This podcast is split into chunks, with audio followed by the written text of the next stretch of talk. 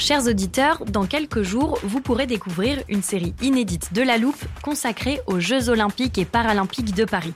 À trois mois de la cérémonie d'ouverture, on s'est demandé comment réussir ces JO. Les transports sont-ils prêts à affronter les milliers de touristes? Le dispositif de sécurité est-il suffisant?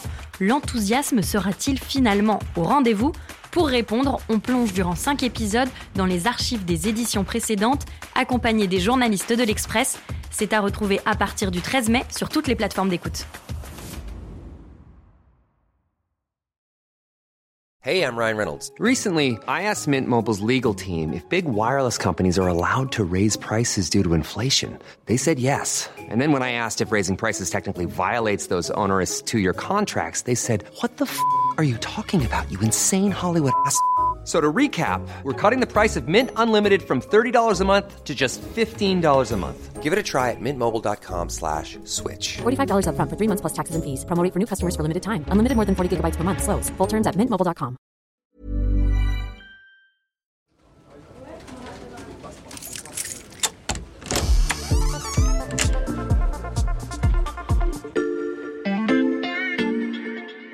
Salut, c'est Charlotte Baris. Bienvenue dans l'armoire de la loupe. Cette semaine, vous allez tout comprendre sur Les canicules marines. Une canicule marine. Des canicules marines à répétition. Les scientifiques parlent de canicules marines. Une canicule marine. les canicules marines. Dans cet épisode, on va donc parler de climat et j'ai fait appel à l'un des journalistes de l'Express dont c'est la spécialité, Valentin Ekirch. Salut Valentin. Salut Charlotte. Valentin, je sais qu'on parle de canicule quand il y a de très fortes chaleurs, jour et nuit, pendant au moins trois jours de suite. J'imagine qu'il y a aussi des critères pour définir une canicule marine.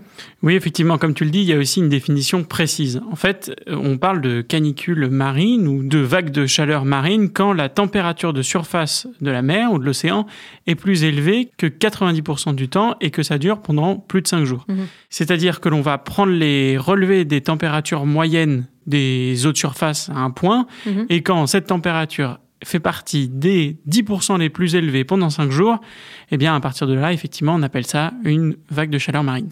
Et c'est ce qui se passe en ce moment dans l'Atlantique et aussi euh, en partie dans la Méditerranée. On a vu qu'au large des côtes de l'Irlande et du Royaume-Uni, les écarts par rapport à la normale saisonnière pouvaient atteindre 4 à 5 degrés de plus. Mhm. Et le phénomène, euh, aujourd'hui, eh bien, il s'étend euh, de l'équateur au cercle polaire avec des taches par endroits. Il y a quelques semaines, on a parlé dans la loupe du phénomène météorologique El Niño et on expliquait qu'il pouvait notamment faire augmenter la température des océans.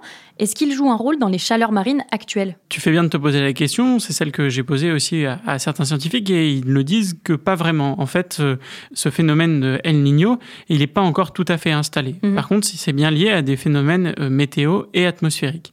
Par exemple, on sait que l'absence de vent eh bien, va avoir tendance à les provoquer, comme la présence aussi de vents chauds qui peuvent euh, réchauffer la surface des eaux. Mhm. Quand il y a moins de nuages, eh bien, en fait, les rayons euh, ultraviolets eh bien, peuvent réchauffer l'eau plus abondamment. Mhm.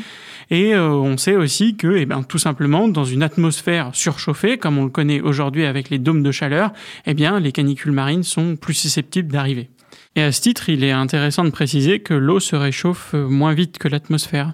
En revanche, elle a une forme d'inertie thermique importante. Ça veut dire qu'elle va conserver la chaleur pendant assez longtemps. Et quel est le rôle du réchauffement climatique dans ces canicules marines? Eh bien, le réchauffement climatique, il a un rôle majeur. En fait, d'abord, il entraîne le réchauffement global des océans. On sait d'ailleurs que les océans ont absorbé 90% de la chaleur qui était générée par l'effet de serre d'origine humaine. Mhm. D'autre part, il accentue la probabilité de ces phénomènes météorologiques. Il les rend plus fréquents et plus intenses. Donc est-ce qu'on risque d'avoir de plus en plus de canicules marines à l'avenir? Eh bien, en fait, euh, sûrement oui. 8 des 10 vagues de chaleur océanique les plus extrêmes ont d'ailleurs été observées au cours de la dernière décennie. Mhm. Selon les scientifiques du GIEC, la trajectoire actuelle de nos émissions de CO2 pourrait d'ailleurs rendre ces événements 4 à 50 fois plus fréquents d'ici 2100. C'est une échelle qui est assez large, mais qui est aussi très inquiétante. Tout cela, eh bien, ça s'inscrit dans un contexte où les océans n'ont jamais été aussi chauds. Mhm. Et on peut ajouter que ces événements se produisent aussi de plus en plus en profondeur, c'est-à-dire dans des couches euh, qui parfois atteignent 50 mètres de profondeur, là où normalement l'eau est très froide. Et ce réchauffement des eaux de la planète, il a quelles conséquences? Eh bien, en fait, c'est assez important parce qu'en fait, ces canicules marines, elles touchent des écosystèmes qui ne sont pas forcément habitués à cet environnement-là, à ces Mhm. chaleurs-là. Quand ces anomalies thermiques ne durent pas, les organismes marins parviennent à résister, mais les effets peuvent être destructeurs quand ces températures extrêmes s'installent durablement.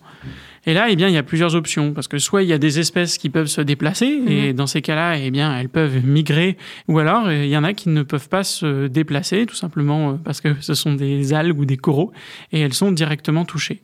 C'est euh, grave parce que les algues, eh bien, ce sont des puits de carbone. Elles captent du CO2. Mhm. Elles absorbent une partie importante du CO2. Quand elles meurent, eh bien, c'est un peu comme les forêts, c'est-à-dire qu'elles vont relâcher ce CO2. Avec des conséquences qu'on pourrait qualifier en cascade, puisque parfois ce sont des espèces qu'on peut qualifier de, de clés de voûte ou d'ingénieurs, parce qu'elles supportent elles-mêmes de la biodiversité? Par exemple, un corail qui meurt, c'est d'autres organismes qui sont impactés. Tout ça, Valentin, c'est déjà en train de se produire. Oui, en fait, c'est tout à fait ce qu'on est en train d'observer là.